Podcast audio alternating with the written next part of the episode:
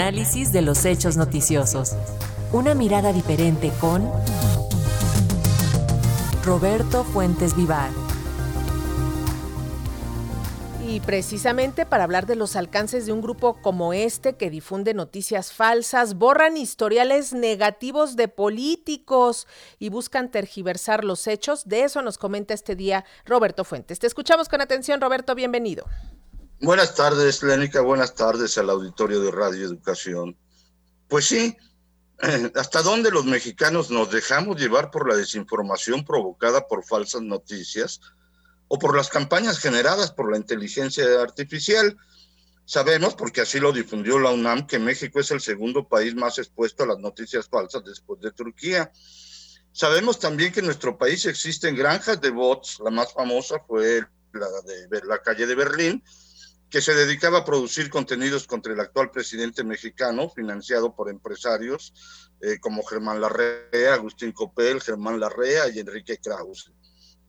Pero lo que no sabíamos es cómo desde Israel se pueden manipular redes sociales para apoyar a personajes como Tomás Cerón de Lucio, el ex encargado de la inteligencia nacional, involucrado en el caso de la desaparición de los 43 de Ayotzinapa, que al mismo tiempo este tipo de mensajes que atacaban al presidente Andrés Manuel López Obrador.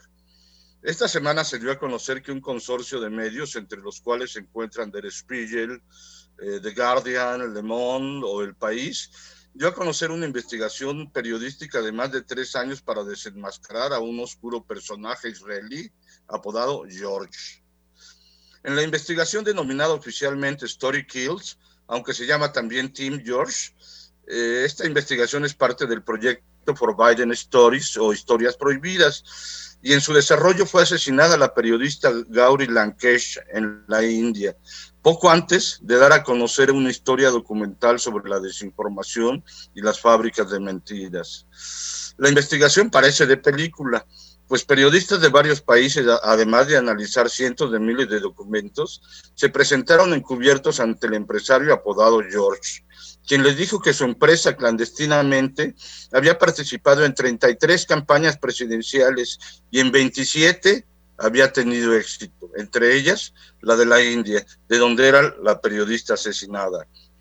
El personaje apodado George es Tal Hanan, de 50 años, exagente de las Fuerzas Especiales del Ejército de Israel, del Mossad concretamente, y opera desde la clandestinidad, aunque también dirige una empresa, esa es ilegal, llamada Tal Hanan Global Security. Dentro de los servicios clandestinos que ofrece se encuentran, según Reporteros Sin Fronteras, uno de los organismos fundadores del proyecto For Biden Stories, se encuentran desde el hackeo de buzones de correo y mensajería privada de adversarios hasta campañas de influencia a través de noticias falsas con fines políticos. Incluso se jactó en la entrevista encubierta de haber influido en las elecciones estadounidenses a favor de Donald Trump y de haber creado más de 40 mil usuarios falsos de redes sociales. Esta investigación nació después de que se dio a conocer el escándalo de la empresa británica Cambridge Analytica, que recopiló millones de datos para venderlos con fines electorales. Y también después del caso de la aplicación Pegasus para espiar a ciudadanos, que fue contratada en México precisamente por Tomás Herón de Lucio y Genaro García Luna para, interceptar, para interceptar 15 mil teléfonos, entre ellos muchos de periodistas.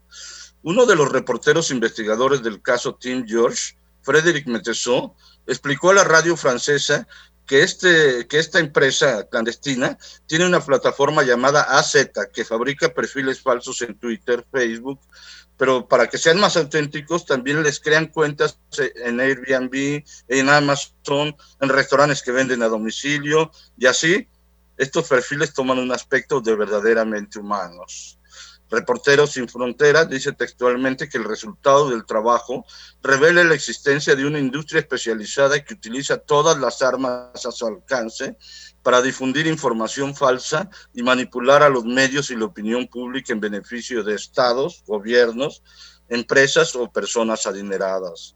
Fuera de las repercusiones internacionales de este gran reportaje, en la información de Reporteros Sin Fronteras se exhibe que este oscuro personaje también actuó en México para mejorar la imagen de Cerón de Lucio, quien se encuentra precisamente en Israel y el gobierno de ese país se niega a extraditarlo. Hay varias preguntas que resultan de esta nueva información. ¿Quién y cómo contrataron a George para mejorar la imagen de, de Tomás Cerón y atacar al presidente López Obrador?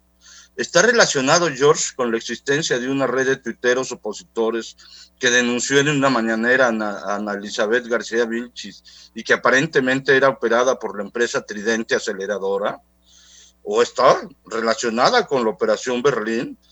¿Qué función juega en esta trama el grupo israelí NSO, el creador de Pegasus, hay vínculos entre el empresario David Avital, quien tiene negocios en México a través de la empresa MTRX Technologies, propiedad de Rayson Group, y quien protege directamente a Cerón, según el diario israelí, Calcalist. ¿Cuánto pagaron para pagar a Cerón y para desprestigiar al presidente Andrés Manuel López Obrador? Es deseable que las investigaciones continúen y se puedan aclarar muchos de estos puntos porque lo cierto es que en México estamos expuestos a las noticias falsas, no solo en redes sociales, sino hasta en medios que las difunden.